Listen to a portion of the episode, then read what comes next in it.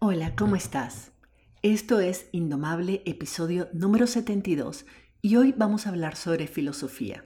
Y antes de que penses que este episodio va a estar súper intelectual y aburrido, o que en el mejor de los casos no es para vos, dame el chance de mostrarte por qué todas somos filósofas y por qué es tan importante que practiquemos la filosofía como la herramienta más poderosa para transformarnos nosotras, nuestras vidas y el mundo que nos rodea.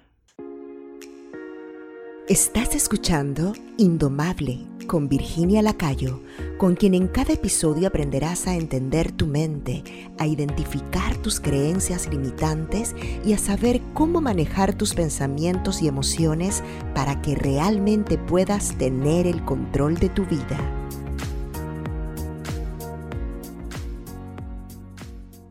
Este mes ha sido muy intenso para mí. Hay muchos cambios, cambios de casa, cambios de rutina cotidiana.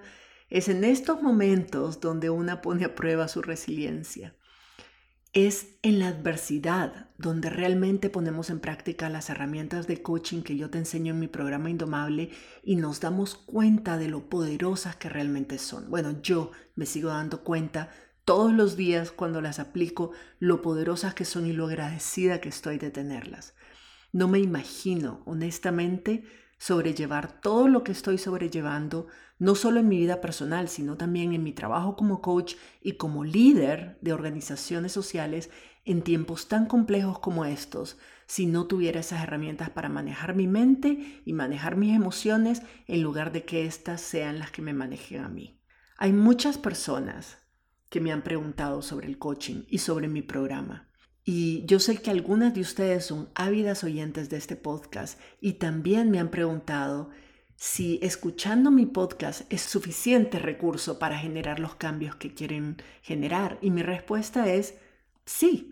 Este podcast tiene como misión democratizar y compartir todos los conocimientos que tengo sobre cómo funciona tu cerebro, cómo tu mente va a tratar siempre de sabotear tus esfuerzos de cambiar y cómo puedes manejarla para que trabaje a tu favor y no en tu contra.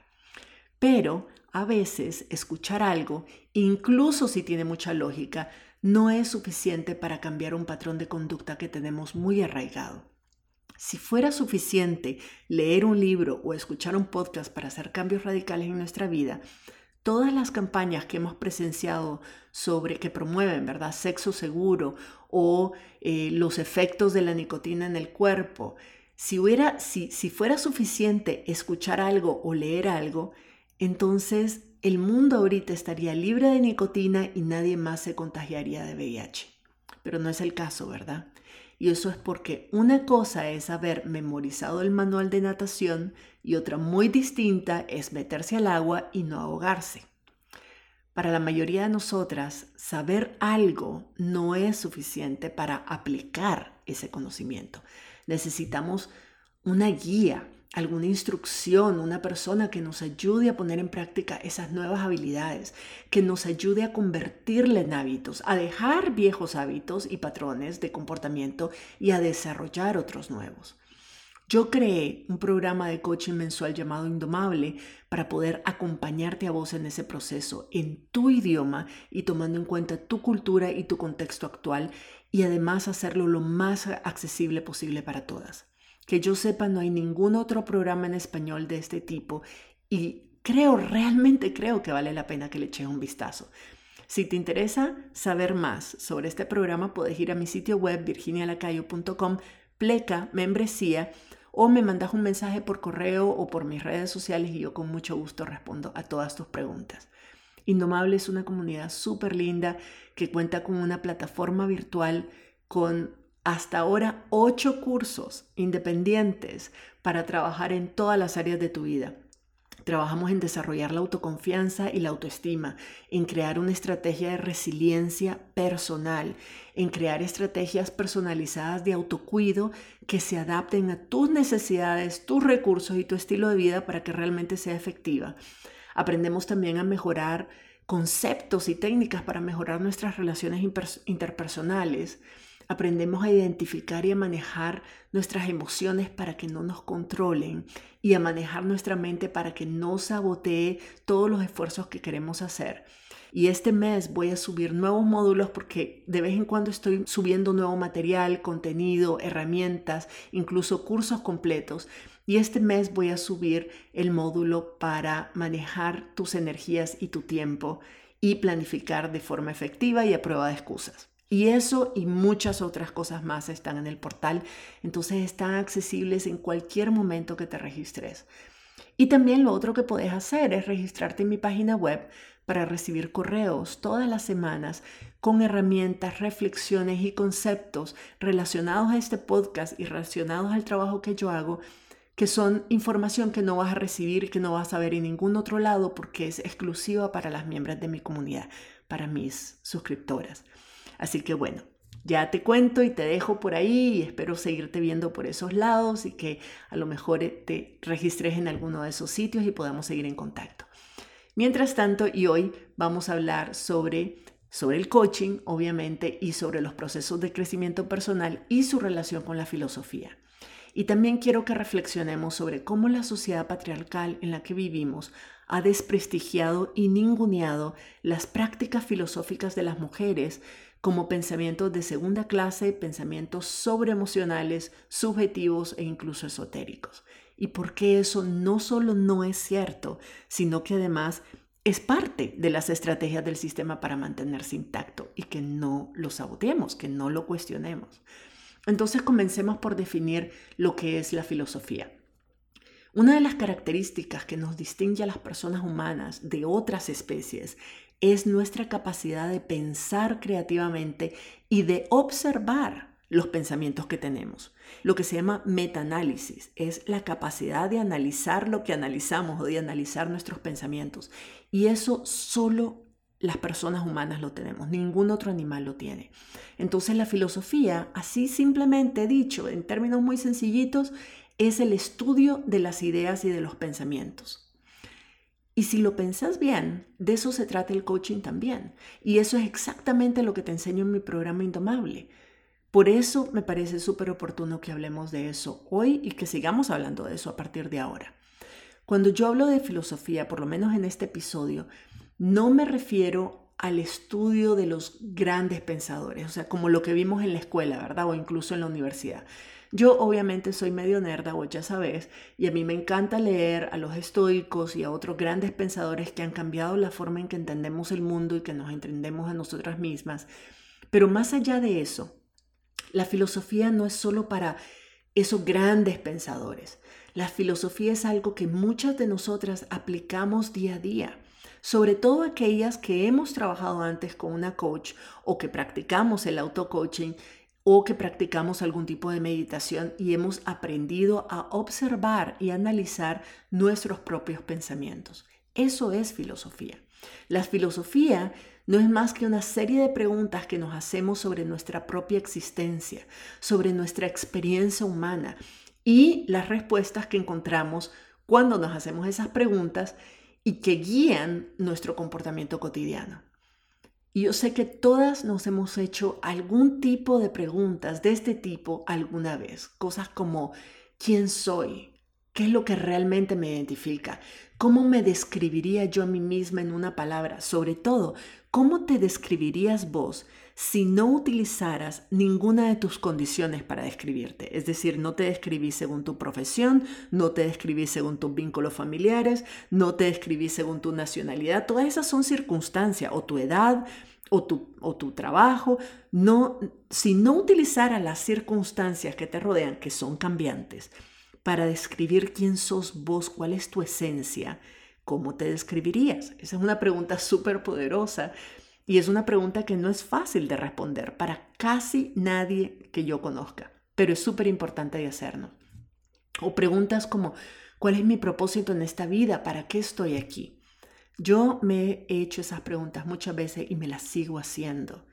Y dependiendo del periodo de mi vida, a veces me identificaba con mis circunstancias, ¿verdad? Me identificaba como activista, a veces me identificaba como académica, por periodos me he identificado como emprendedora o como intelectual pública, pero cuando saqué mi primera certificación como coach, mi master coach, mi maestro de coaching en ese momento me hizo hacer un ejercicio súper bonito que se llama tu propósito de vida. Y ahí me di cuenta de que todo lo que he hecho en mi vida, desde mi licenciatura en, en Derecho, ¿verdad? Hasta los programas de radio y de televisión que creé, las clases, cursos y talleres que he impartido, las consultorías con las organizaciones y ahora mi trabajo como mindset coach que hago con mis estudiantes y con los líderes que las líderes que son mis clientes.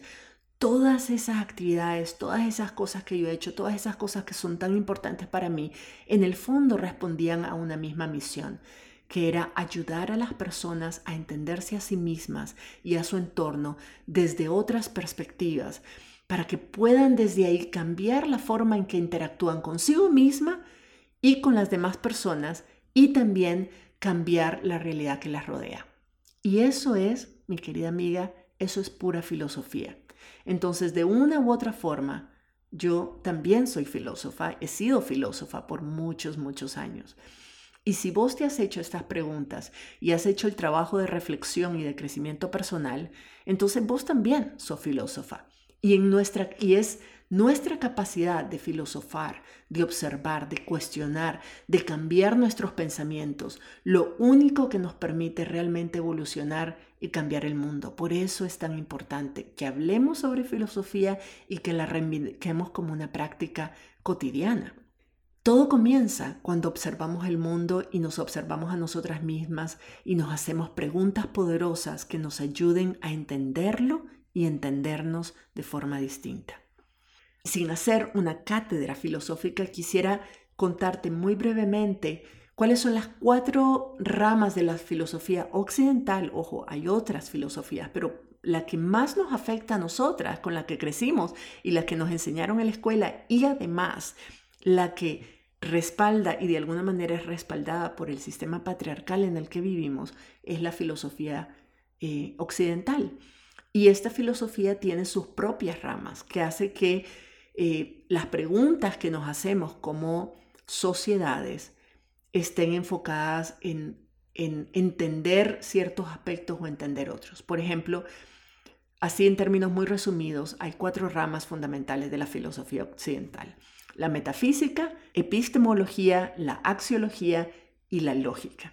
Ahora, de nuevo, este no es una cátedra de filosofía, no es, no es, no, pretende este podcast nunca ser algo así, un ejercicio súper intelectual y elevado, pero siempre es bueno saber estas cosas, ¿verdad? Sí, sobre todo cuando te las dan ya masticaditas y fáciles de entender, ya te queda como cultura general, pero además también para saber eh, qué tipo de preguntas te estás haciendo y cuál es cuál es el área de la filosofía que te intriga más. Entonces la metafísica, por ejemplo, que es la primera rama que mencioné, es el estudio o, las teorías, dicho de otra forma, la forma en que nos explicamos la naturaleza física, la realidad del mundo que nos rodea. Entonces la metafísica hace preguntas del tipo, ¿qué es real? ¿Qué es real, real y qué es una ilusión, qué es imaginario? Cómo está todo conectado y cómo somos parte de un solo universo. ¿Existe Dios o un ser superior? Todas estas son preguntas metafísicas. Después está la epistemología. La epistemología es el estudio de, la naturaleza y el origen de la verdad y del conocimiento. La epistemología estudia el conocimiento. Entonces, se hace preguntas como, ¿cómo puedo saber qué es verdad y qué no? ¿Cómo puedo saber lo que sé? ¿Cómo sé lo que sé? ¿Cómo aprendo las cosas que sé? ¿Por qué creo en lo que creo? Estas son tal vez del tipo de preguntas que yo más me hago a mí misma y de las que más hago en mis cursos y en mis programas con mis estudiantes y mis clientes. Porque lo que me permite es distinguir los hechos, los hechos puros, las circunstancias, lo que está fuera, fuera de mi control, de las historias que me cuento sobre esos hechos, es decir, de los pensamientos que yo tengo sobre esos hechos, de las interpretaciones que hago y por tanto de cómo reacciono a ellos. Y esta habilidad es una de las más importantes que tenemos que desarrollar si queremos aprender a manejar nuestra mente y a tomar el control de nuestras vidas. Pero bueno, de esto vamos a hablar un poquito más adelante. Luego seguimos con la rama de la filosofía que es la axiología. Y la axiología eh, tal vez no es un término que escuchéis mucho, pero la axiología está referida a la naturaleza de los principios y los valores. O sea, esto incluye la ética y la estética. La ética es todo lo que tiene que ver con la moral, ¿verdad? entonces nos hacemos preguntas como, ¿qué es justo? ¿Qué no es justo? Eh, eh, ¿Qué es bueno y qué es malo? ¿Qué es ético? ¿Cómo llegan las personas a definir sus valores y conclusiones éticas? cómo podemos elegir y evaluar, cómo, cómo elegimos y evaluamos nuestros principios éticos. Todos estos son parte del estudio de la ética, que es de la rama de la axiología. Y luego está la estética, que es todo lo relacionado con la belleza. La estética, como disciplina filosófica, se hace preguntas como ¿qué es la belleza? ¿Qué es el placer? ¿Qué es el arte? ¿Qué hace que una cosa sea arte y otra no lo sea? Cómo experimentamos la belleza, el placer o el arte las mujeres, por ejemplo, cómo lo, experimentan los hombres, cómo lo experimentamos en diferentes culturas, cuáles son los principios que, hacen que algo sea percibido como bello, placentero o artístico, etc. Esos son el tipo de preguntas que se hace la estética, la disciplina de la estética. Y por último, la la última rama de la filosofía occidental que te quiero contar rápidamente es la lógica. La lógica es el estudio del razonamiento humano. Y hay dos tipos. La lógica puede ser deductiva o puede ser inductiva, dependiendo de qué tipo de análisis lo estamos haciendo. Si vamos de lo general a lo específico, por ejemplo, si uno de los principios que rigen mi vida es la justicia, una lógica deductiva me haría hacerme preguntas del tipo, ¿cómo puedo aplicar mi sentido de la justicia a esta situación de conflicto en la que soy parte? O si utilizo una lógica inductiva, que es cuando examino una situación específica y luego reflexiono, o sea, voy de lo específico a lo general, ¿verdad? Por ejemplo, si vos y yo estamos haciendo coaching, yo te voy a preguntar eh, cosas que nos ayuden a las dos a identificar cuáles son los pensamientos que tenés sobre la situación que están viviendo en este momento.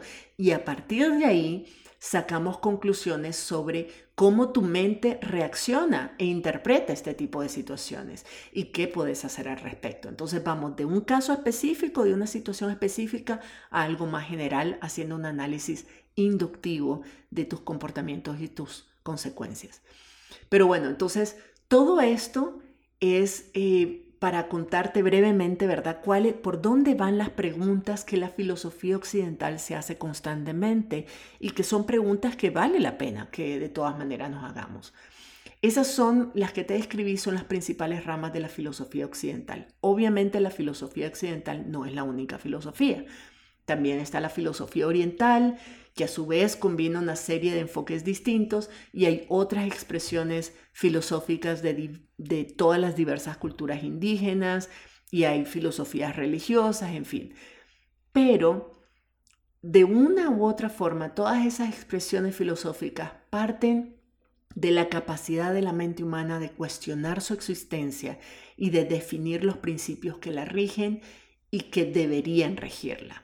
O sea, de una u otra forma, todas estas filosofías se hacen, se preguntan cuál es la naturaleza del universo, cuál es la naturaleza de la humanidad, cómo sabemos lo que sabemos, cuáles son los valores que deberían regular a la sociedad, cuál es nuestra misión o nuestro propósito en esta vida, cómo debería actuar para que mi comportamiento en el mundo sea auténtico y consecuente con mis valores y principios, cómo manejo mis pensamientos para lograr estos propósitos. ¿Cómo, ¿Cómo distingo lo que es real de lo que no lo es? ¿Cómo reconozco mis patrones de pensamiento y de comportamiento para entonces poder cambiarlos? ¿Cómo desarrollé las creencias que tengo, sobre todo las que me limitan? Y por supuesto, ¿cómo las cambio? Todas estas preguntas son preguntas que las distintas filosofías se hacen y que nosotras también deberíamos hacernos como parte de nuestro proceso de crecimiento personal. Esa es una de las razones por las que me apasiona tanto el coaching, porque me brinda y me permite brindarle a otras un espacio y una estructura clara para hacernos este tipo de preguntas y para guiarnos unas a otras en la búsqueda de estas respuestas.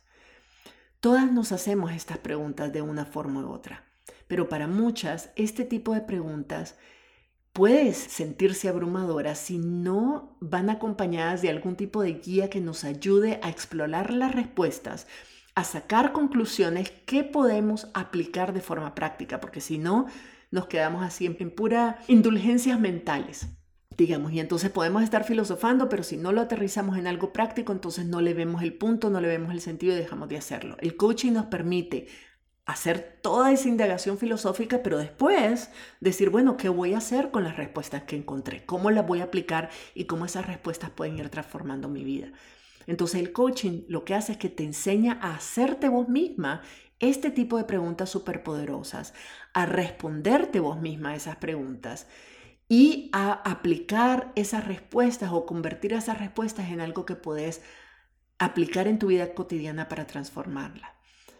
En mis sesiones de coaching yo estoy todo el tiempo promoviendo lo que yo entiendo como una mente crítica, promoviendo de que mis estudiantes, mis clientes desarrollan una mente crítica de verdad, es decir, una mentalidad que tiene la capacidad de cuestionar todo todo lo que percibimos y todo lo que creemos que es verdad para entonces, para realmente encontrar la verdad, para encontrar la verdad escondida detrás del ego, escondida detrás de las percepciones, escondida detrás de toda la, la socialización con la que hemos crecido y realmente encontrar nuestra verdad, que es la única que importa, nuestra verdad, verdad verdadera, ¿verdad?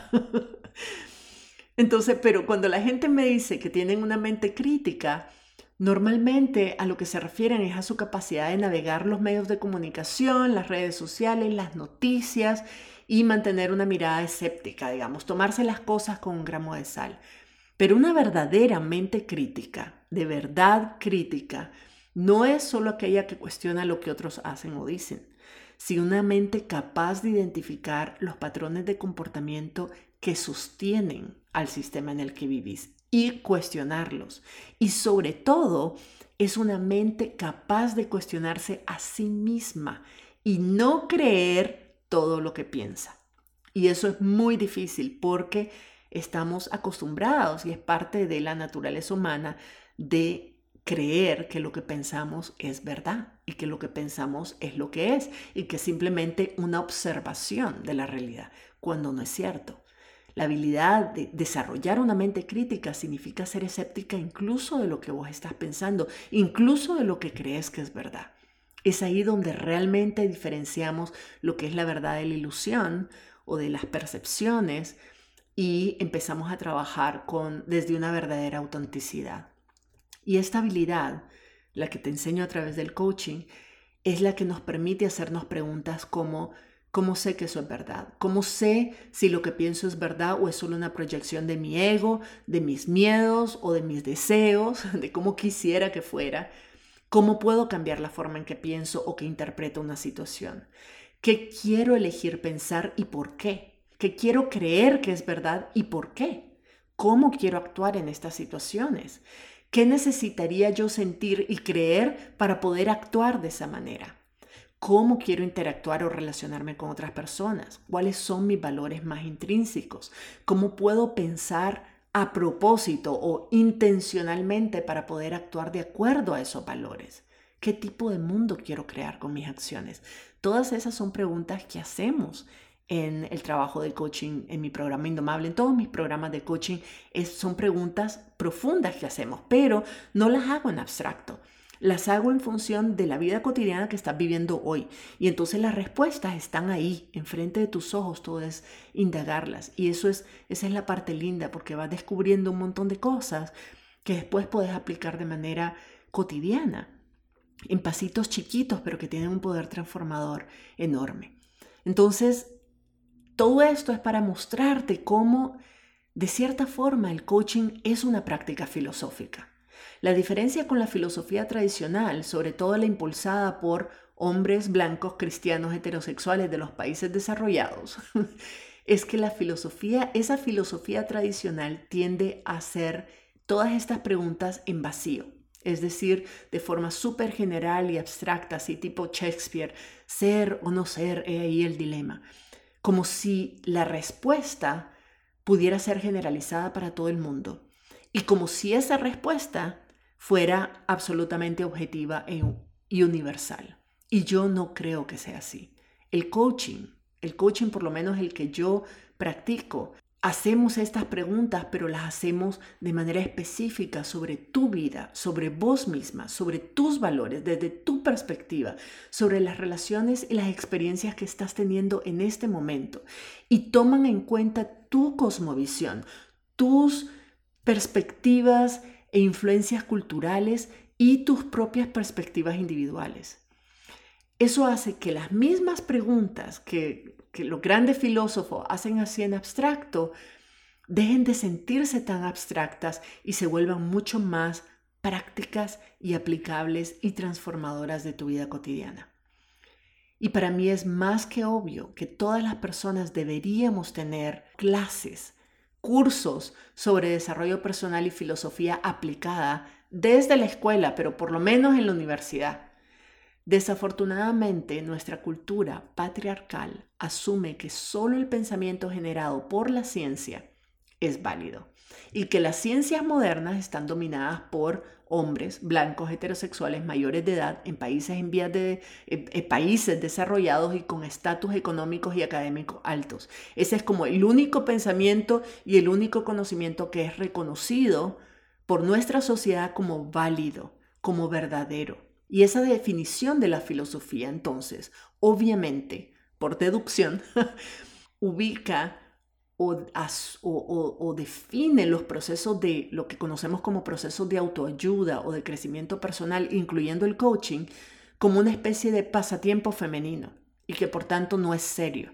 Porque es como, ay, sí, está la filosofía que los hombres eruditos sabios aplicamos y luego está el coaching, la autoayuda, todos los procesos de crecimiento personal que las mujeres hacen, que todas las, todos los test de Cosmopolitan y eso. Así es como desprestigian la filosofía femenina. No sé si me estoy explicando, pero es es importante que veamos esto, que lo podamos identificar. Es que la sociedad patriarcal en la que vivimos asume que la filosofía es una disciplina que debe ser basada únicamente en la lógica y el pensamiento científico y asume por tanto que las emociones son femeninas y que las mujeres somos demasiado emocionales como para pensar de forma lógica, objetiva y racional. Por otro lado, además, las mujeres hemos sido socializadas como menos capaces que los hombres y que por tanto nos han convencido de que nuestros aportes y nuestros pensamientos son menos valiosos. Hemos sido socializadas en nuestra cultura para creer que nuestro valor depende de la aprobación de otras personas y que eso hay que ganárselo, ese valor hay que ganárselo aprendiendo y siguiendo las reglas y los roles que nos han impuesto, que la sociedad decide que son los valores y, las reglas y los roles que tenemos que seguir. Entonces, una mujer que busque respuestas dentro de sí misma, que cuestione el status quo, que cuestione lo que, lo que la sociedad nos dice que es verdad y que así tiene que ser, en el mejor de los casos, ha sido y es todavía considerada insolente, poco femenina, irracional, ilusa, arrogante o incluso hasta loca. En el peor de los casos, pues era quemada en la hoguera, ¿verdad? Como bruja. Si te pones a investigar y vas a leer libros sobre la diferencia entre hombres y mujeres que han sido publicados entre el año 500 de nuestra era, ¿verdad? Y 1950, más o menos.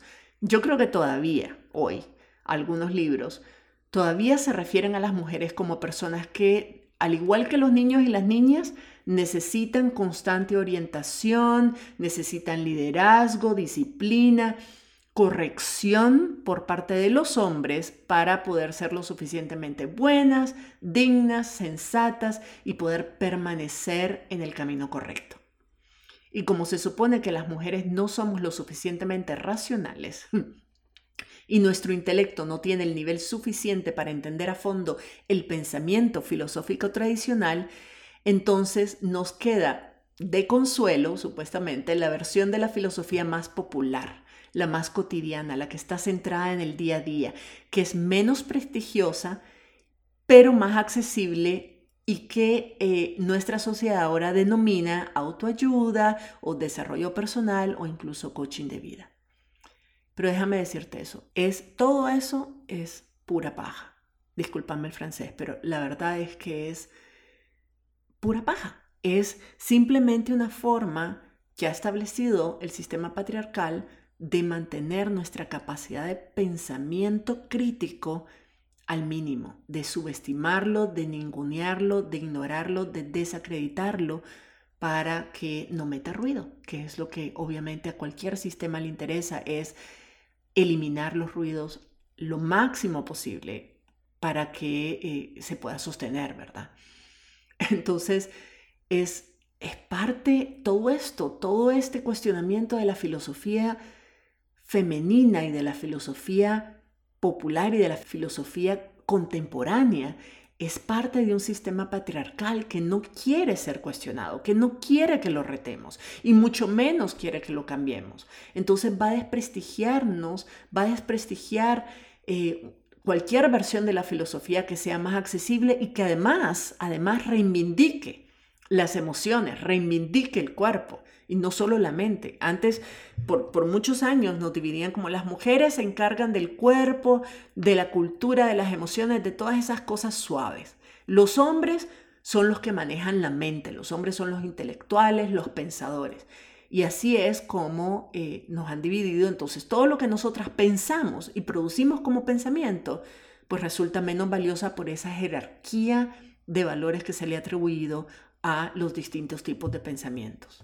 Y la paradoja de todo esto es que incluso en la filosofía contemporánea, digamos, en la filosofía cotidiana, moderna, actual, esa filosofía que es más del día a día, del coaching, de, de los procesos de autoayuda, de desarrollo personal, aún en esa circunstancia, aún en ese campo, donde la mayor parte de las coaches y las facilitadores de proceso de transformación personal son mujeres, todavía los personajes más famosos en esa industria, los que más se destacan, los que tienen más éxito en las redes sociales, los que tienen, hacen más fama y hacen más dinero, paradójicamente son todavía hombres. Váyase a ver.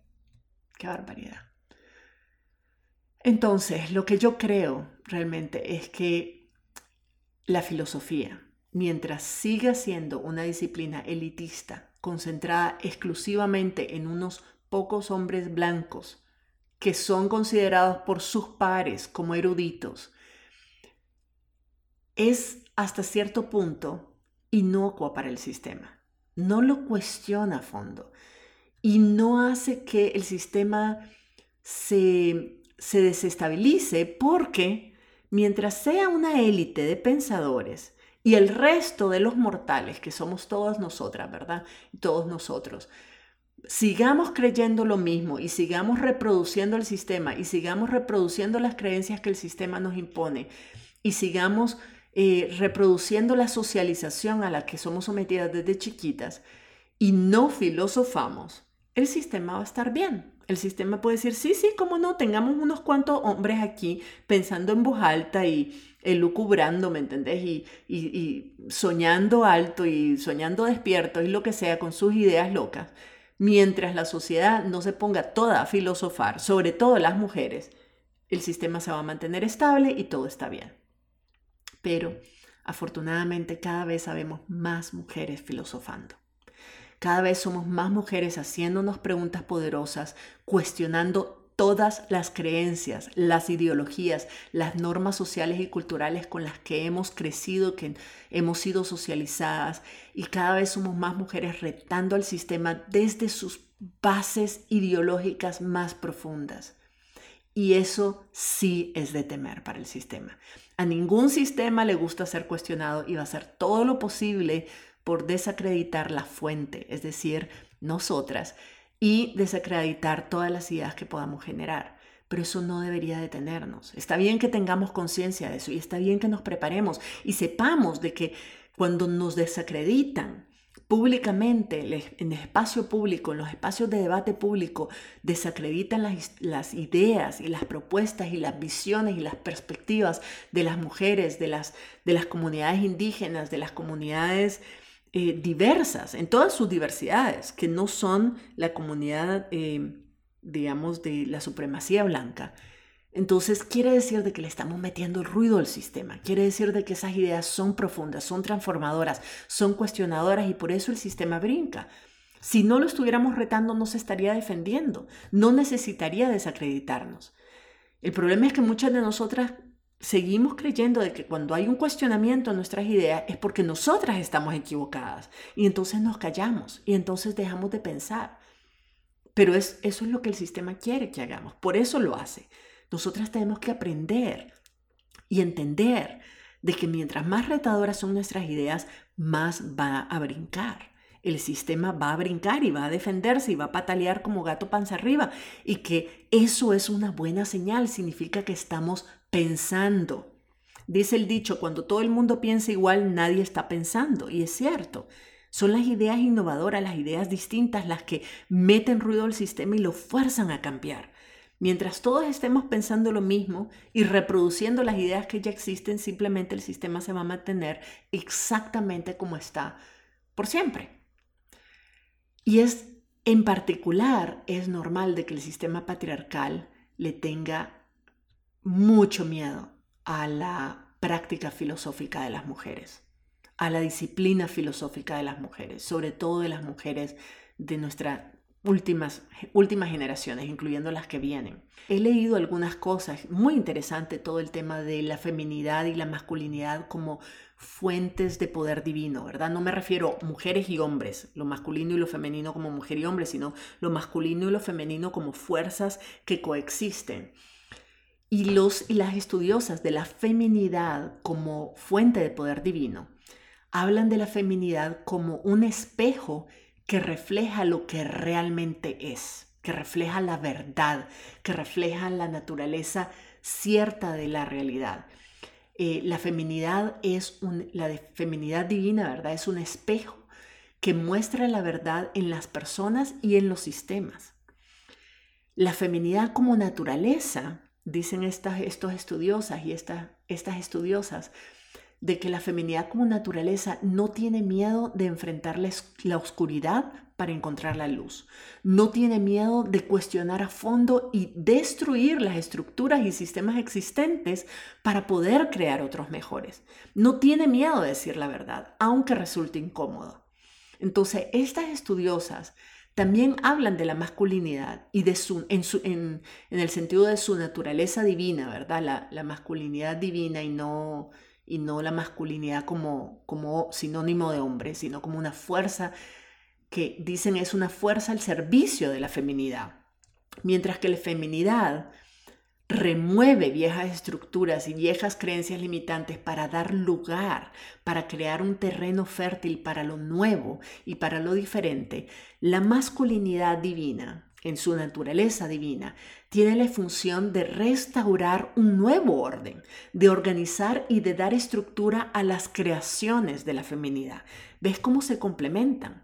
Ambas fuerzas son muy importantes y son muy complementarias y todas las personas tenemos ambas, tenemos un lado femenino y un lado masculino.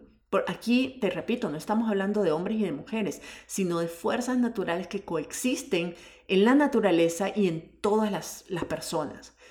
Entonces, en principio, todas las personas deberíamos poder y deberíamos hacerlo de manera consciente, es honrar ese lado femenino que, que, que, que expone la verdad, que la cuestiona, que desconstruye y que destruye de forma creativa, destruye de forma productiva eh, las viejas estructuras y creencias que limitan la capacidad de crecer, tanto individual como colectiva, ¿verdad? Y también tendríamos que abrazar y honrar y usar nuestro lado masculino para, para después de crear esa destrucción, para después de soltar las cosas que ya no sirven, entonces volver a establecer un nuevo orden, volver a establecer estructuras y sistemas que estén al servicio de lo que estamos queriendo crear. Entonces, tener estas dos, eh, poder utilizar estas dos cualidades para evaluar, cuestionar, deconstruir la realidad actual y luego crear nuevas realidades, es lo que deberíamos poder explotar más como personas. Pero eso parte de abrazar la feminidad filosófica que tenemos adentro, esa feminidad que es cuestionadora y retadora de los sistemas en los que vivimos. ah, desafortunadamente vivimos en una sociedad que todavía sobreestima el orden, la estructura, el pensamiento lineal y la perpetuidad de los sistemas y ningunea y desprestigia, más por miedo que por otra cosa, la habilidad femenina de desconstruir realidades existentes y promover cambios profundos. De nuevo, sigo por eso insistiendo mi pasión por el coaching y la construcción de espacios y programas accesibles e incluyentes para reivindicar y fortalecer incluso la capacidad femenina, tanto de mujeres y de hombres, de cuestionar y de construir aquello que limita nuestra perspectiva, que limita nuestra capacidad de sentir todas las emociones y de normalizarlas, y de analizar a fondo nuestras creencias y nuestras realidades para que a partir de ahí podamos cambiarlas. Puede que algunas personas todavía pensemos en los grandes filósofos que leemos en los libros o vemos en las películas, me refiero a filósofos, digo filósofos en términos masculinos porque la mayoría de lo que nos muestran esos medios son hombres blancos, ¿verdad? Y mayores además de edad. Entonces nos imaginamos eso, ¿verdad? Eso que nos proyectan, de que la filosofía, y pensamos en la filosofía y nos imaginamos automáticamente un hombre, tal vez con una pipa en la boca, ¿verdad? Sentado en, en un despacho oscuro, rodeado de libros, y él solito ahí pensando, iluminándonos con sus ideas. Pero eso no es verdad, esa no es la realidad. Eso es un estereotipo masculino occidental de lo que se entiende como el gran pensador. Pero la verdad, la verdad, la forma en que las ideas, lo que la neurociencia nos ha demostrado, que es la forma, el mecanismo en que las ideas, sobre todo las ideas innovadoras y profundas, emergen, no es de la nada y no es por sí sola y no es viendo las paredes que uno, uno produce ideas de ese tipo o respuestas a las grandes preguntas filosóficas. Las mejores ideas, las más revolucionarias, las que son las que, las que realmente responden a las, a las preguntas más profundas y controversiales de la humanidad, son ideas que nacen en conversaciones con otras personas, en conversaciones con personas que se hacen las mismas preguntas que nosotras nos hacemos, pero que tienen visiones y perspectivas distintas. Y es en la combinación de esas respuestas que surgen las grandes epifanías. Entonces, volviendo al, a, mi, a mi misión, a mi tema, a mi objetivo de reivindicar la feminidad como la naturaleza filosófica que favorece la colectividad sobre la individualidad y que no tiene miedo de desconstruir las realidades actuales y que no le tiene miedo al conflicto o a la diferencia de visiones, porque sabe que es ahí donde se rompe la dicotomía de lo blanco versus lo negro y se produce entonces la innovación. Es desde esa naturaleza que debemos producir filosofía contemporánea. Mis programas de coaching son en su mayoría grupales porque creo firmemente que el todo es muy superior a la suma de las partes. No importa cuán inteligente creas que sos, pensar de manera colectiva siempre te va a dar mucho mejores resultados que pensar por vos misma, solita en un espacio aislado. Y creo que es en comunidad, es en esos espacios comunitarios, incluyentes, participativos, horizontales, donde las ideas surgen y se ponen a prueba y se pulen, todas, entre todas. Entonces lo que necesitamos, creo yo, y eso es lo que yo trato de construir y compartir aquí con mi podcast, pero también en mis programas y en mis redes, lo que necesitamos es juntarnos, juntarnos todas y hacernos estas preguntas unas una y otra vez y hacernos estas preguntas las unas a las otras y luego compartir las respuestas y debatirlas sin miedo y aprender unas de otras y superarnos todas juntas en el proceso. Esa es la filosofía de la que yo quiero ser parte y es la filosofía que quiero invitarte a ser parte conmigo. Si las ideas que te comparto aquí te hacen clic de alguna forma y querés llevarlas a otro nivel y ponerlas en práctica, te invito a ser parte de de esta comunidad de mujeres pensantes, subversivas, filósofas, filósofas contemporáneas que no tienen miedo de explorarse, de conocerse a fondo, de verse en el espejo y de trabajar en todo aquello que no las deja evolucionar y que no nos deja conjuntamente cambiar nuestra realidad. Entonces, si quieres ser parte de esta comunidad, te invito a sumarte al programa Indomable. Ahí vamos a estar trabajando juntas en estos temas y mucho más. Si quieres saber más, visita la página web virginialacayo.com pleca membresía. Te espero por allá y nos escuchamos en la próxima. Si te gustó este episodio, puedes registrarte en el programa Indomable, la comunidad de desarrollo personal donde Virginia Lacayo te acompañará y te brindará herramientas que te ayudarán a transformar tu vida. Visita la página virginialacayo.com y regístrate para recibir contenido exclusivo.